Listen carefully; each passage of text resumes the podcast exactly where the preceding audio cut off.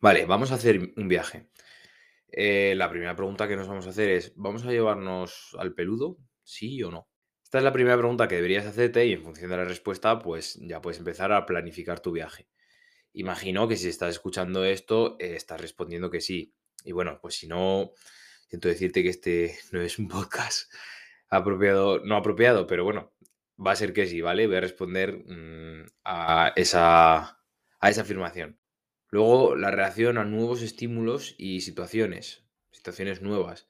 ¿Cómo va a reaccionar a ciertas cosas? Porque sí, puedes pensar que tu perro es social, está equilibrado y, y bueno, los paseos que le das en tu día a día, en tu ciudad, pues al final él ya los conoce. Entonces, mm, ya sabe esa situación. ¿Qué pasa? Que si se nos presenta una nueva, como por ejemplo, eh, yo cuando me llevé a Dante a la playa, fue una situación totalmente nueva para él.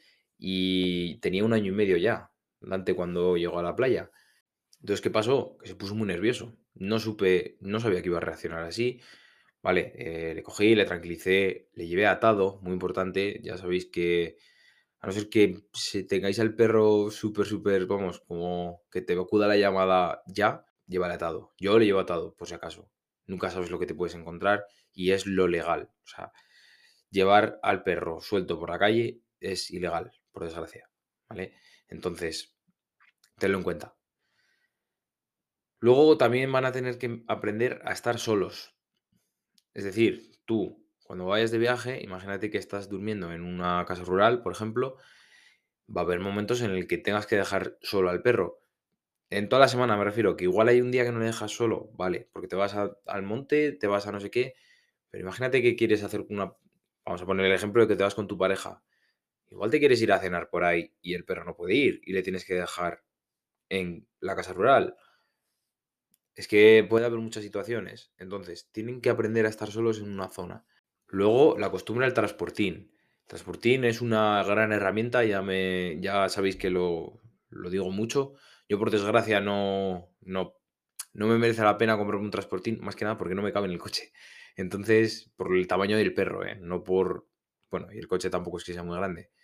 Pero sé que va a ir incómodo, me prestaron uno y, y no va a ser de, agrado para el perro. ¿Por qué? Porque era muy pequeño y si quiero uno grande no me cabe en el coche.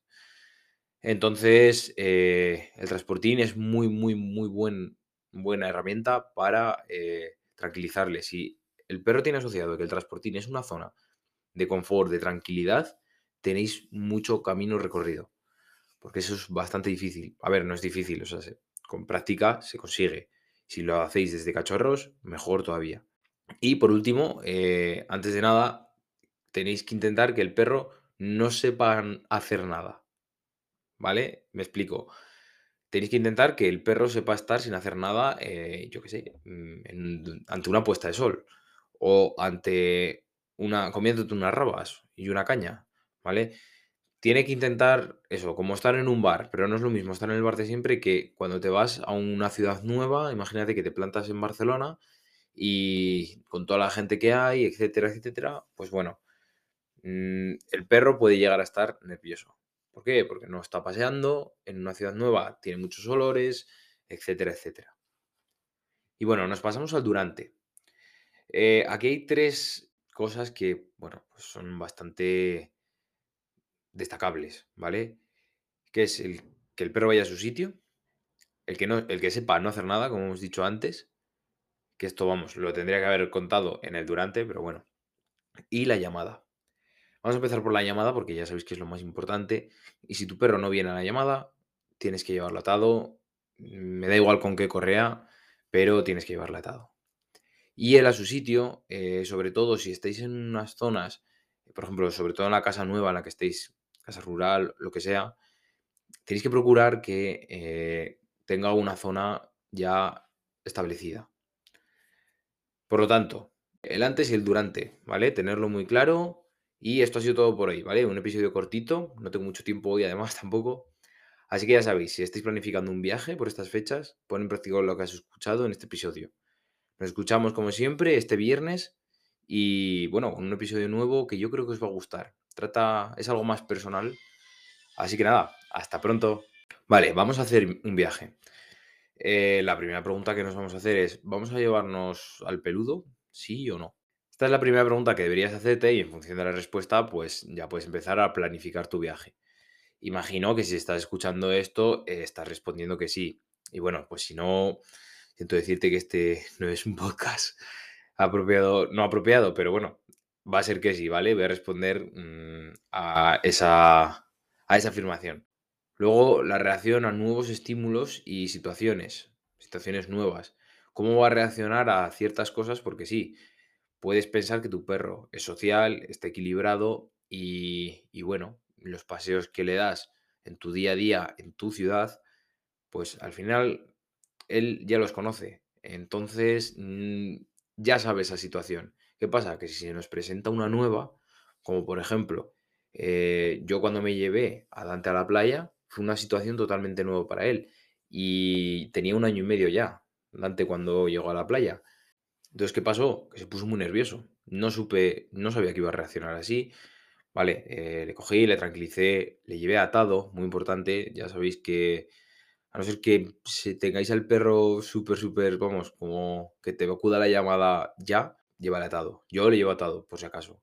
Nunca sabes lo que te puedes encontrar y es lo legal. O sea, llevar al perro suelto por la calle es ilegal, por desgracia. ¿Vale? Entonces, tenlo en cuenta. Luego también van a tener que aprender a estar solos. Es decir, tú, cuando vayas de viaje, imagínate que estás durmiendo en una casa rural, por ejemplo, va a haber momentos en el que tengas que dejar solo al perro. En toda la semana me refiero, que igual hay un día que no le dejas solo, vale, porque te vas al monte, te vas a no sé qué, pero imagínate que quieres hacer una... Vamos a poner el ejemplo de que te vas con tu pareja. Igual te quieres ir a cenar por ahí y el perro no puede ir y le tienes que dejar en la casa rural. Es que puede haber muchas situaciones. Entonces, tienen que aprender a estar solos en una zona. Luego, la costumbre del transportín. Transportín es una gran herramienta, ya, me, ya sabéis que lo, lo digo mucho. Yo, por desgracia, no, no, no me merece la pena comprarme un transportín, más que nada porque no me cabe en el coche. Entonces, por el tamaño del perro, ¿eh? no por... Bueno, y el coche tampoco es que sea muy grande. Pero sé que va a ir incómodo, me prestaron uno y, y no va a ser de, de agrado para el perro. ¿Por qué? Porque era muy pequeño y si quiero uno grande no me cabe en el coche. Entonces, eh, el transportín es muy, muy, muy buen, buena herramienta para eh, tranquilizarle. Si el perro tiene asociado que el transportín es una zona de confort, de tranquilidad, tenéis mucho camino recorrido. Porque eso es bastante difícil. A ver, no es difícil, o sea, se- con práctica se consigue. Si lo hacéis desde cachorros, mejor todavía. Y por último, eh, antes de nada, tenéis que intentar que el perro no sepa hacer nada. ¿Vale? Me explico.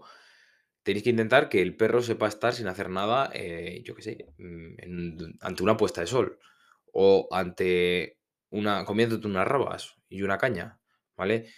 Tiene que intentar eso, como estar en un bar, pero no es lo mismo estar en el bar de siempre que cuando te vas a una ciudad nueva, imagínate que te plantas en Barcelona y con toda la gente que hay, etcétera, etcétera, pues bueno, mm, el perro puede llegar a estar nervioso.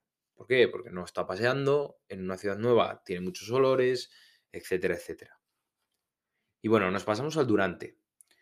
Eh, aquí hay tres cosas que, bueno, pues son bastante destacables, ¿vale? Que es el que el perro vaya a su sitio, el que, no, el que sepa no hacer nada, como hemos dicho antes, que esto, vamos, lo tendría que haber contado en el durante, pero bueno. Y la llamada.